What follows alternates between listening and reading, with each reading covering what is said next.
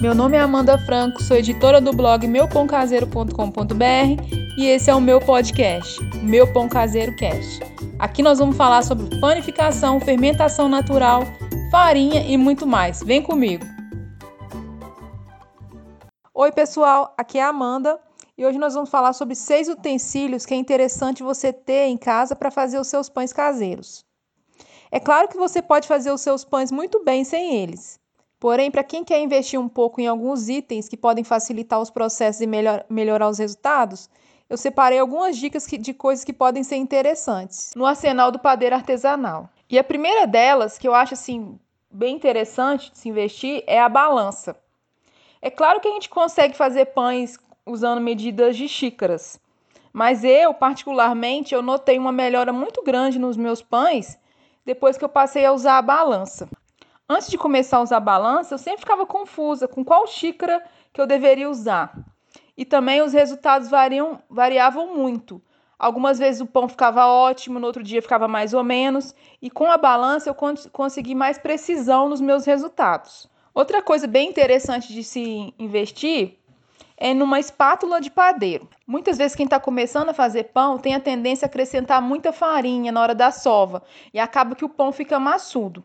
E a espátula de padeiro, ela me ajudou justamente nisso, porque a massa começa a grudar, você vai lá e raspa toda a massa e começa de novo, continua sovando. Então, a espátula de padeiro pode, ela pode ser uma grande aliada na hora de manusear é, as massas com mais água, mais hidratadas, e o resultado é um pão mais leve, mais, mais airado, porque você vai acrescentar menos farinha na sua massa. Pode parecer bobeira, mas essa espátula ela, ela facilita muito a nossa vida.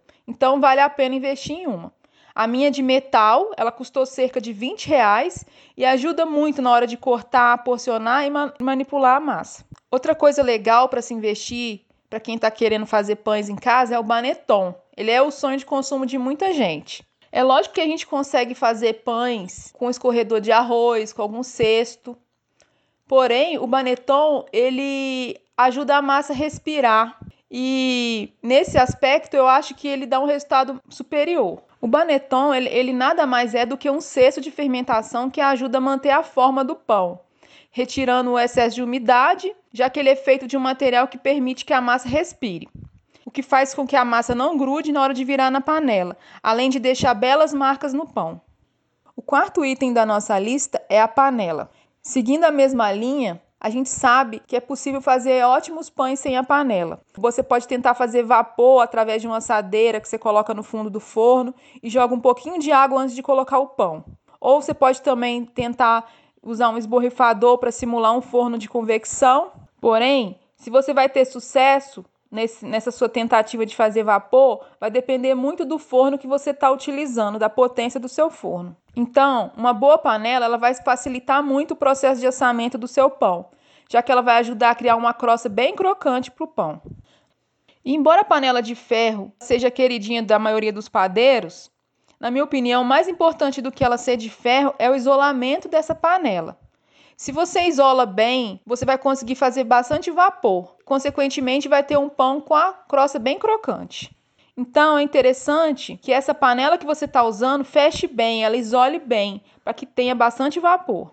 Outro aspecto bem importante, na minha opinião, é o tamanho da panela. Se você coloca o seu pão para assar numa panela pequena, fatalmente o seu pão ele vai ficar limitado e ele não vai conseguir crescer, ele não vai se, não vai se desenvolver. Quando eu comecei, eu comprei uma panela de 21 centímetros redonda. Aí o que, que aconteceu? Além de eu ficar limitada apenas aos pães redondos, claro, são muito bonitos, a panela ela não dava vazão para o meu pão. Por quê? O meu baneton ele tinha 21 centímetros exatos.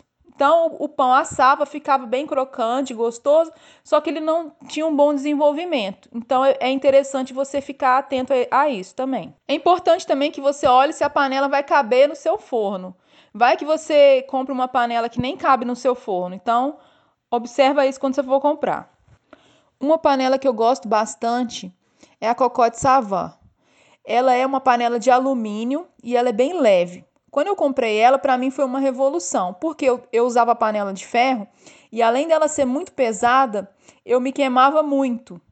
E com essa panela de alumínio, eu parei de esquentar porque ela tem um, uma, uma camada bem fina e ela ad, adquire rapidamente a temperatura do forno.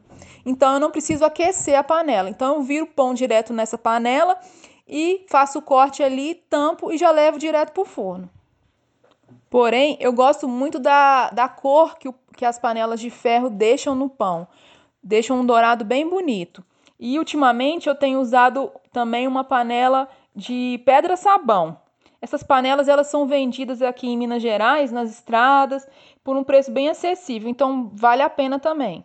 O quinto item da nossa lista é a faca de cortar pão. Pode parecer besteira, mas uma boa faca ajuda muito. Os pães rústicos, eles têm essa crosta mais dura. E se você não tem uma faca boa, pode ficar quase impossível cortar uma fatia. Então, vale investir em uma boa faca com uma serra boa para garantir o corte mais preciso. E o último e sexto item da nossa lista é o termômetro de forno. Embora a maioria dos fornos caseiros informe que chega em determinada temperatura, a realidade a gente sabe que é bem diferente. De um forno para outro tem muita variação, o que torna a tarefa de assar os pães muitas vezes difícil. Só que esse problema ele pode ser resolvido simplesmente com um termômetro de forno, desses baratinhos mesmo.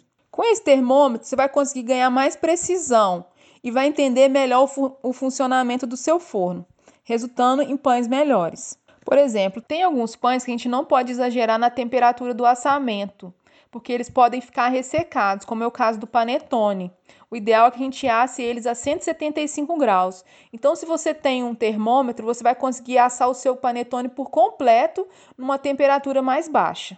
Então é isso, pessoal. Eu espero que tenham gostado das dicas. Embora existam mais utensílios, esses estão de bom tamanho para quem quer investir um pouco mais, mas não quer gastar rios de dinheiro. Até a próxima, pessoal!